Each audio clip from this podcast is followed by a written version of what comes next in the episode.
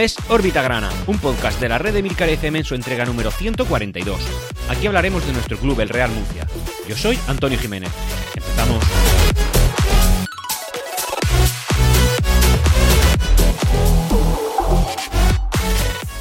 Y hola, bienvenidos a todos una semana más, una regulera semana más, básicamente por el resultado y el juego del equipo, una cosa que ya empieza a preocupar, sobre todo el tema del juego, pero bueno, en cualquier caso, pues nuestro Real Murcia ha competido y lo ha hecho en primera federación.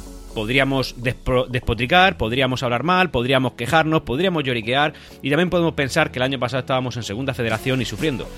Esto, pues, hombre, entiendo a quien le pueda sonar un poquito conformista, pero también es verdad que esta es la realidad. O sea, estamos en un Real Murcia que, que ha perdido contra el Nastic de Tarragona, no contra, contra el eh, Marchamalu por ejemplo. Es decir, el Nastic de Tarragona, pues bueno, ya tiene cierto empaque. Sí que es verdad que, como digo siempre, nos gustaría ganar, pero oye, no lo hemos hecho. Y tampoco hay que hacer un drama de esto. Hay que hacer un drama, quizás, un poquito más, sí, del juego del equipo que hemos visto, de la, de la alineación inicial un, poco ilógica que también hemos visto al principio, de algunos cambios que a lo mejor, pues algunos puede no gustarle, y de que el Real Murcia, pues realmente está jugando como una auténtica banda. Y yo creo que ya, tras tres partidos disputados, en los que hemos tenido la suerte de ganar uno de los tres, en, en esos tres partidos, pues hombre, el Real Murcia oficialmente está jugando como una banda y es una pena decirlo así. Eh, en defensa estamos siendo un auténtico coladero. Eh, en la delantera pues metemos goles porque los tiramos de lejos y porque está por ahí Dani Vega que nos hace un favor y Arnau de vez en cuando aparece y a Pedro, a Pedro León le, llega algún balón o lo coloca. Es decir, al final pues sí, estamos haciendo juegos, eh, perdón, goles de larga distancia. Yo creo que, que, en las distancias cortas el Real Murcia está fallando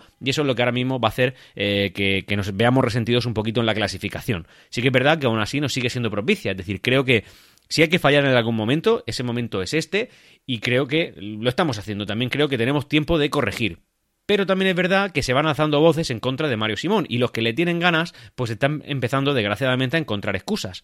Yo, mm, pues hombre, me, he pronunciado hasta ahora pues como creo que la lógica dicta y la dicta y la lógica lo que dicta es que aunque no nos guste cómo hace Mario Simón las cosas o no nos guste los cambios que hagas o el juego que el Real Murcia está desplegando, pues el resultado es bueno en general. Es decir, tampoco podemos machacarnos por esto. Estamos cerca de la parte de arriba, estamos lejos de la parte de abajo, venimos de un ascenso a Primera Federación, en un playoff, pues mm, básicamente, pues no impecable, pero muy bueno, y creo que todo eso, pues tiene que valer para algo. Y también pienso que si el Real Murcia lo que está buscando es un, es un proyecto de futuro, pues creo que Mario Simón puede ser una buena pieza angular.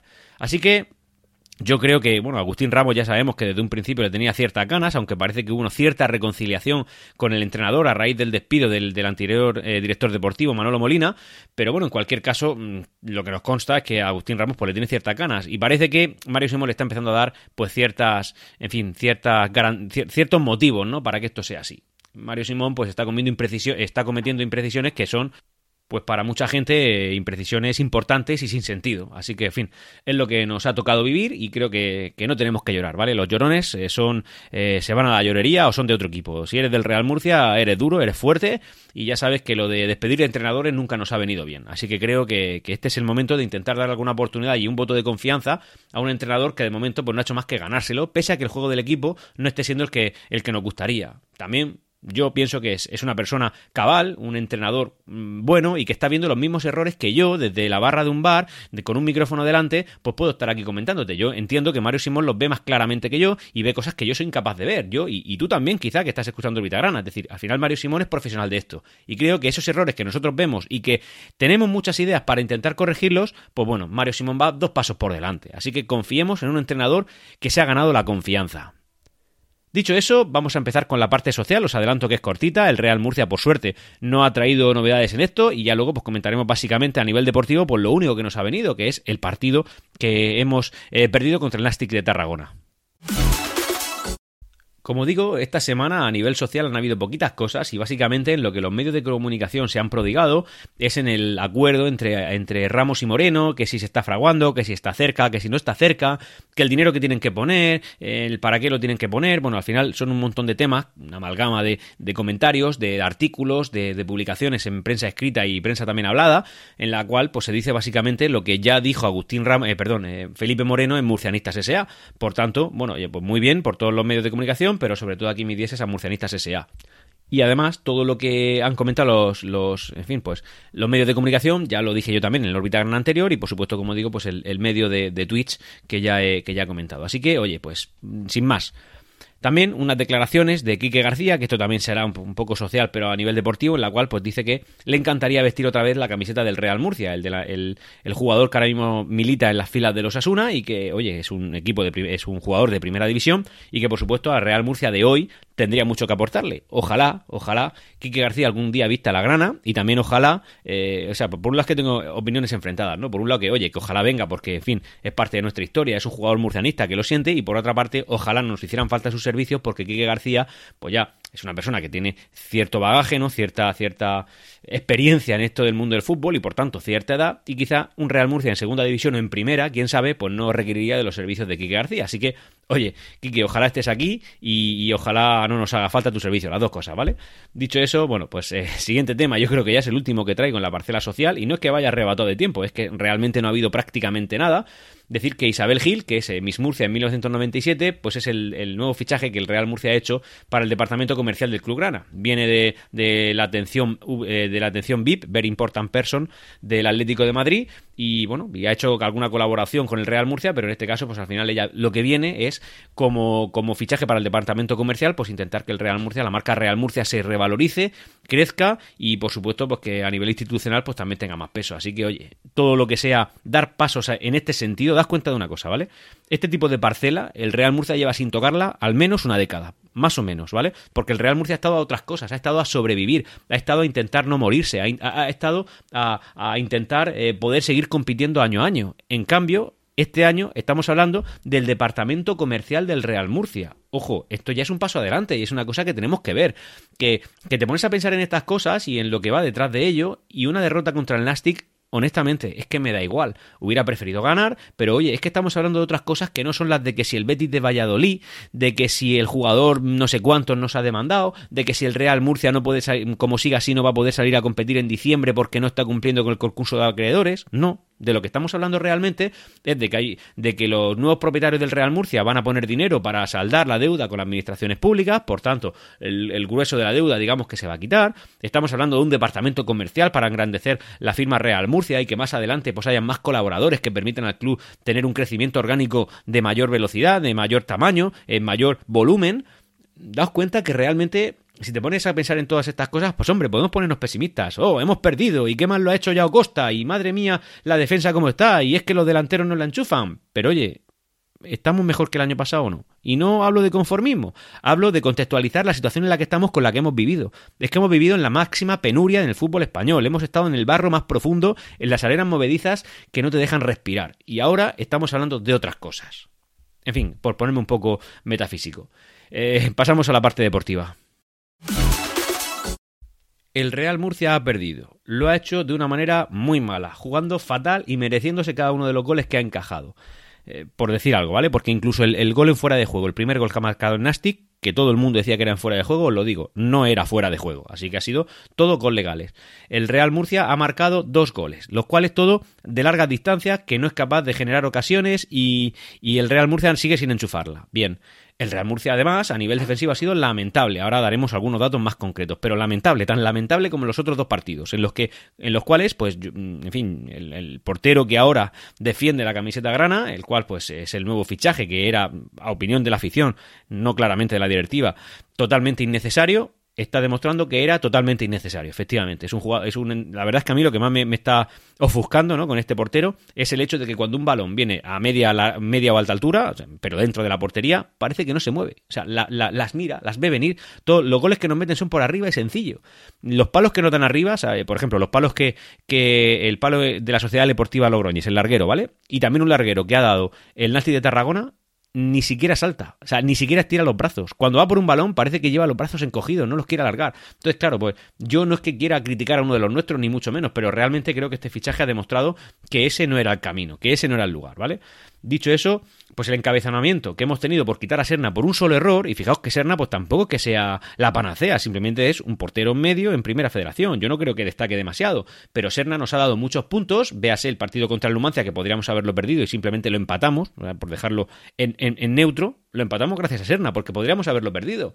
Y te pones a pensar también en el partido contra el Calahorra y más de lo mismo, y Serna nos ha salvado. Eso sí, cometió un error contra el Barça B allí en el Johan Cruyff pues sí que lo cometió, pero hombre, tanta penalización no necesitaba. También es verdad que en este partido pues no podría haberlo disputado porque Serna, con poca cabeza, eh, logró desde el banquillo su expulsión en el partido que nos enfrentó contra la Sociedad Deportiva Logroñés. Pero bueno, en cualquier caso, aquí es donde Mario Simón, en mi opinión, va a demostrar autoridad o no. Es decir, si estás de acuerdo con que Joao Costa siga en la portería, pues tendrás que mantenerlo en el partido contra el Real Unión. Tendrás que mantenerlo. Y punto pelota, ya está, no hay más historia. Que por cierto, centrándonos en el tema de. Centrándonos, no, perdón, un pequeño comentario en el que nos lleva al partido del Real Unión. Eh, parece que se va a retrasar dos horas, porque como dije en el órbita gran anterior, coincidía con el, con el, con el Madrid-Barça o Barça-Madrid, me da igual. Y claro, para evitar que haya menos afluencia público, pues se ha tenido a bien la federación en cambiar e, este horario. Cosa que, como dije, me parece fatal, me parece fatal. Entiendo que haya gente que le guste el fútbol y que quiera ver los dos partidos, pero hijo, hay que priorizar, eh, honestamente. Y yo lo tengo clarísimo. Me da igual el Barça Madrid si juega el Real Murcia. Es que me da igual. Y si en ese partido, en vez de ser 10.000, somos 4.000, pues serán los 4.000 que yo admire día a día, porque son los 4.000 que han priorizado al Real Murcia sobre el Barça Madrid. También es verdad que entiendo a aquellos que lo quieran ver todo. Oye, por, mm, si tengo la opción de ver los dos, pues mejor que ver uno. Vale, bien. Pero a mi forma de entender el fútbol, eh, yo soy exclusivamente del Real Murcia y sí, me puede interesar un Barça Madrid verlo. Me puede interesar, me da igual quien gane, honestamente. O pierda, es que me da igual. Me puede interesar verlo, pero em, si me lo pierdo porque juega el Real Murcia, no me escuece ni lo más mínimo. Me da igual, ¿vale? Bueno, dicho eso, aquí es donde la federación se, se, la, va, se la va a ver. Y digo la federación porque se supone que si quieres hacer de la primera federación una competición seria, un partido de otra categoría no tiene por qué pararte en tus horarios que ya llevan prefijados un mes y medio. No tiene que ser. Entiendo al Real Murcia. Es que el Real Murcia, el que vaya más gente, pues significa posiblemente más entradas. O sea, entiendo, entiendo al Real Murcia. No critico al Real Murcia que le venga bien este horario porque económicamente hablando le viene bien y el Real Murcia total tiene que salir a competir ese día. Pero la federación es la que no debería permitir eso. Y ya está, ahí mi, mi pequeño, mi pequeño comentario. Volviendo al tema de la defensa, ¿vale? Joao Costa, bueno, se, quitó a Serna, lógicamente, y ya está. Pues ahora eh, aquí es donde Mario Simón va a demostrar que, que, su, que su criterio se tiene que imponer como entrenador del Real Murcia que es y mantener a Joao Costa, porque ese fue tu criterio, Mario Simón, ese fue tu criterio cuando decidiste sacar a Serna en el partido contra, contra la Sociedad Deportiva Lornés. Pero bueno, claro, ¿cómo defiendes ahora que Joao Costa eh, haya recibido en dos partidos cinco goles? Es decir, en más o menos, más o menos 180 minutos. Cuando Serna, en aproximadamente 400 y pico minutos, pues solo ha encajado cuatro y nos ha salvado de más de una. Que lo sabemos, ¿eh? O sea, es decir, Serna nos ha salvado algún partido. Joao Costa, pues honestamente, y no es por decir nada de Mario Simón, pero Joao Costa pues no, no, ha demostrado en ninguno de los partidos hacer nada, porque puede ser que la defensa esté más floja en, este, en estos dos últimos partidos que en el resto, pero también es verdad que Joao Costa parece que, que, que salta por los balones con los brazos encogidos y cuando un balón va por encima de un metro y medio, pues el hombre no se estira, es que ni reacciona, la, la mira, no sé, lo, quiere parar con la mirada y no me gusta, honestamente, no me gusta lo que he visto de Joao Costa. Ojalá me esté equivocando, sea un empanamiento de dos partidos, pero hombre, si llevas dos y llevas un empanamiento de dos en los cuales has encajado cinco goles, no digo que los cinco sean culpa de Joao Costa, pero hombre, has encajado cinco, goles en primera federación, pues hombre, te hace plantearte cosas, te hace plantearte, y no planteártela sería de ser un ciego. Es decir, al final nosotros no eh, somos del Real Murcia, una victoria, una derrota no nos va a hacer cambiar nuestros, nuestras querencias, nuestro, nuestro amor hacia el club, pero, pero, pero queremos verlo ganar o no. O sea, no, no, no, no seamos ciegos, no seamos ciegos. Además, el Real Murcia, como curiosidad, y según nos arroja la cuenta arroba número grana, la cual como siempre recomiendo aquí, hemos marcado más de la mitad de nuestros goles es decir, 6 de 11 goles que llevamos en el último cuarto de hora de partido. Mm, en este caso, el segundo gol que hemos marcado por mediación de, Arnau, pues ha sido pues, así a, largo y además ha sido en, los últimos minutos. Yo creo que es un gol que si se hubiera marcado 10 o 15 minutos antes, el Nasti se hubiera mm, asustado un poco más con nosotros. Pero bueno, no hemos sido capaces de hacerlo. ¿Qué vamos a hacer? Y esto, claro, lo que te arroja es la duda de ¿y por qué salimos con planteamientos raros al terreno de juego? Es decir, ¿por qué no salimos con la idea de marcar desde el principio, porque parece que el Real Murcia sale como con miedo, retraído, metido en su área, y hasta que no vamos perdiendo, Mario Simón no hace los cambios oportunos para intentar atacar más, porque el Real Murcia al final ha atacado más al, al final del partido.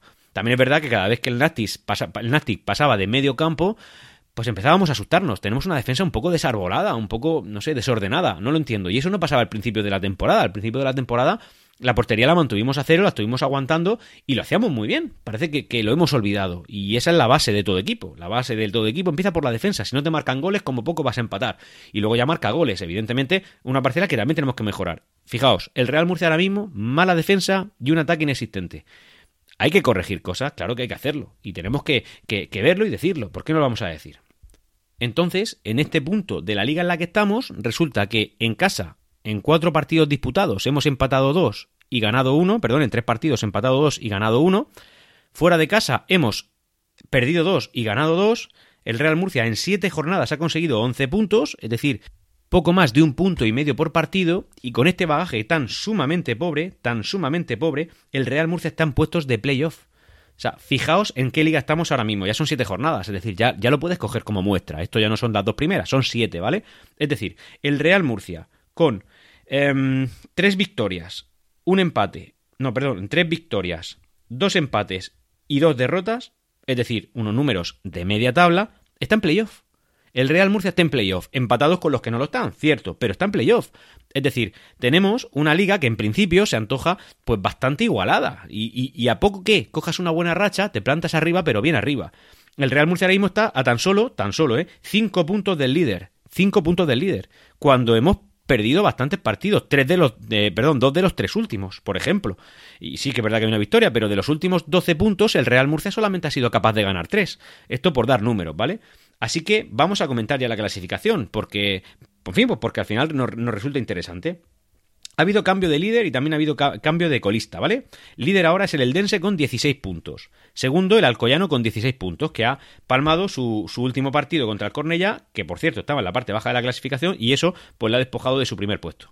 Tercero el Castellón con 14 puntos, 3 por encima del siguiente, que es el cuarto, Real Murcia con 11 puntos. Estamos los cuartos, solamente, eh, bueno, creo que es la misma posición que, ostentábamos la jornada anterior. Así que, oye, el Real Murcia está con 11 puntos. Pero claro, empatados tienes al quinto, también en zona de playoff, que es el Barça B, al sexto, fuera de playoff, Numancia, y al séptimo, que es el Osasuna B, también eh, fuera de playoff con 11 puntos. Bueno, pues ya está, el Real Murcia está en un grupo de cuatro equipos con 11 puntos, de los cuales dos estamos en playoff y dos no lo están. Eh, octavo, Unión Deportiva Logroñés con 10 puntos. Noveno, Athletic Club, 10 puntos. Décimo, Cornellá, 10 puntos. Undécimo, el todopoderoso Intercity 9 puntos. Duodécimo el Nastic 9 puntos. El Nastic venía de tener 6 puntos en 6 jornadas, un punto por partido. Nosotros le hemos dado cierta vida. También es verdad que el Nastic se antoja un equipo pues, ciertamente potente de la categoría que puede haber empezado mal, como lo ha hecho el Numancia, ¿eh? que el Numancia estaba prácticamente colista hace 3 jornadas y ahora está con los mismos puntos que nosotros. El Nastic, perdón, el Numancia, como digo, viene de 3 victorias consecutivas, así que para que veáis cómo está el tema. Eh, decimotercero, Sociedad Deportiva Logroñés, nueve puntos, que ha vuelto a perder su partido como el de la jornada anterior, em, que en este caso pues le enfrentaba al Calahorra, por cierto, casi colista era. Decimocuarto, Real Sociedad B, ocho puntos. Decimoquinto, Real Unión, 8 puntos. Y ya en puestos de descenso, el Sabadell, decimosexto, 7 puntos. Decimoséptimo, Atlético Baleares, me sorprende, 6 puntos. Decimoctavo, Calahorra, 6 puntos. Decimonoveno, La Nucía, también el todopoderoso La Nucía, con un presupuesto aquí de la leche, 6 puntos. Y colista, el recién descendido de segunda división, eh, puesto 20 para el Amorebieta, 5 puntos. Es decir, a ver, si te pones a mirar por abajo también es verdad que el, que está en descenso son, tiene 7 puntos y nosotros tenemos 11. Es decir, hay tan solo 4 puntos de distancia entre nosotros y el descenso, pero también es verdad que las distancias ahora mismo son cortas porque nos encontramos en la, al inicio de la temporada. Pero con 7 puntos ya lo vas viendo. Y con eh, habiendo sacado 3 de los últimos 12 puntos disputados, el Real Murcia sigue en playoff. Es decir, el próximo partido contra el Real Unión es el rival que se encuentra justo por encima del que entra ya en descenso Sabadell, es decir, en, puesto decimoquinto el Real Unión, ganando ese partido no se antoja raro y el Real Unión tampoco parece que vaya a ser un coco de la categoría, pues el Real Murcia se planta con 14 puntos y se van sentando en la parte de arriba.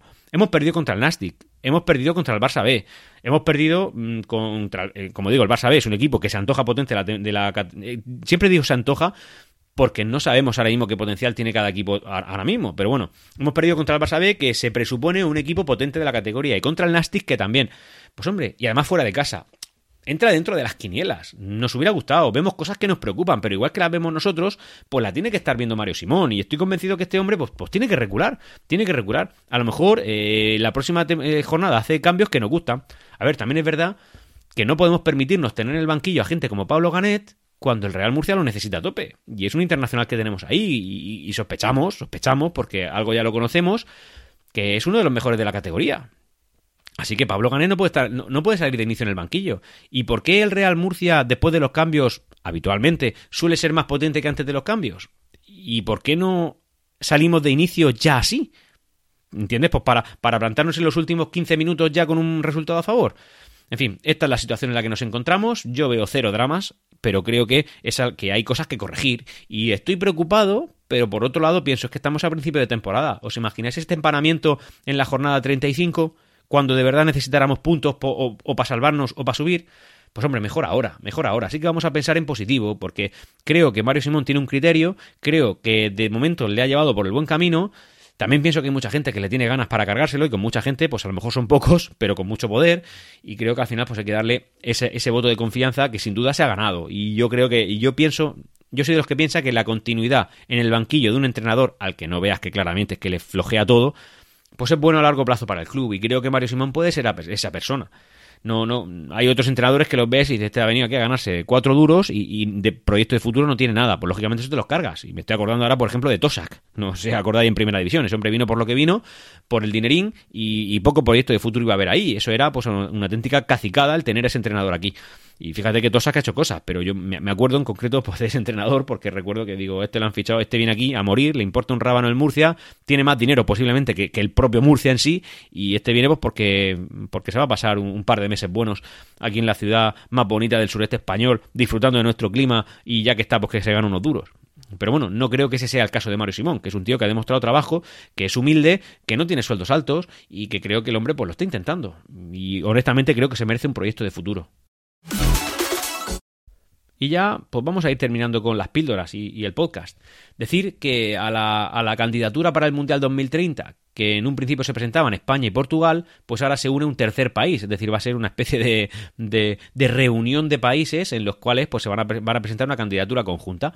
En este caso va a ser Ucrania. Ucrania que, hombre, técnicamente ahora mismo no está para albergar un mundial, pero ojalá pronto sí lo esté y ojalá pronto pueda pasar. Y esto, lógicamente, pues para la economía ucraniana pues puede ser bueno si es que las circunstancias se dan. Así que esta candidatura conjunta España, Portugal y Ucrania, en principio pensábamos que podría ser mala, a lo que a nosotros nos atañe, para la candidatura de Murcia como sede del Mundial, es decir, poder poner el estadio Enrique Roca como sede del Mundial.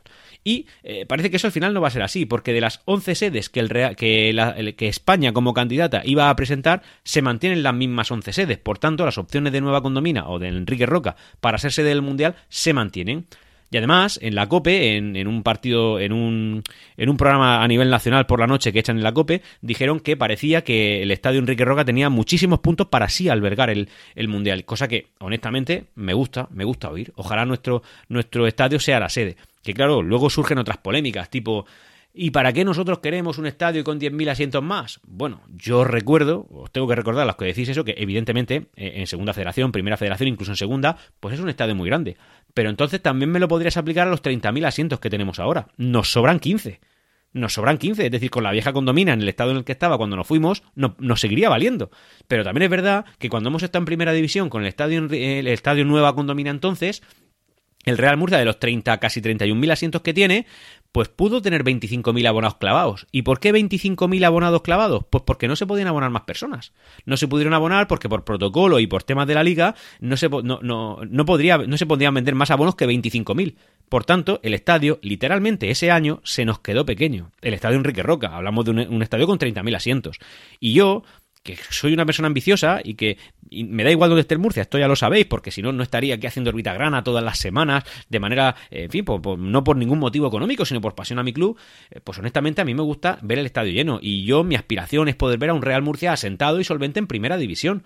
Y si un estadio de 30.000 asientos se nos quedó pequeño, porque literalmente se nos quedó pequeño, ponerle 10.000 asientos más no es ninguna locura. No lo es, porque yo pienso que yo antes de morirme, tengo 37 años, antes de morirme voy a ver al Real Murcia asentado en primera división, siendo un club solvente, un club pagador y un club que quizá con suerte nos dé alguna alegría.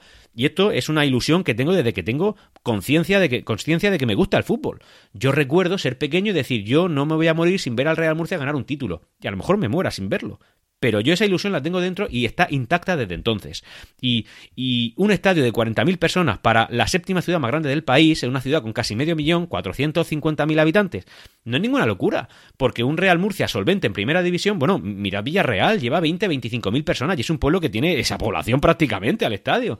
Es decir, eh, que, no es una locura, porque, porque además el Real Murcia no bebería solo de la ciudad de Murcia, es que al lado tienen Molina, que es el cuarto municipio más grande de la región, Molina de Segura, y tienes Cieza, que es una localidad muy grande, y tienes Alcantarilla, que es murcianista por, por excelencia siempre, y tienes todas las pedanías que nos apoyan. Mm, el Real Murcia es el equipo con más potencial del fútbol español, y un estadio de 40.000 asientos no es ninguna locura para, este club. Ahora, lo que necesitamos es que el club sea solvente, que el club sea deportivamente competitivo y que evidentemente esté en la élite. Y eso, tú que estás escuchando Orbita Grana y yo que lo estoy haciendo, lo vamos a ver.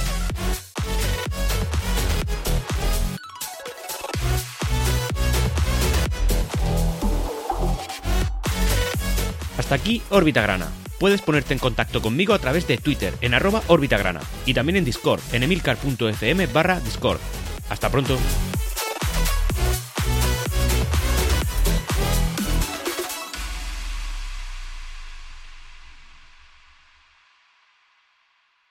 Siempre Real Murcia.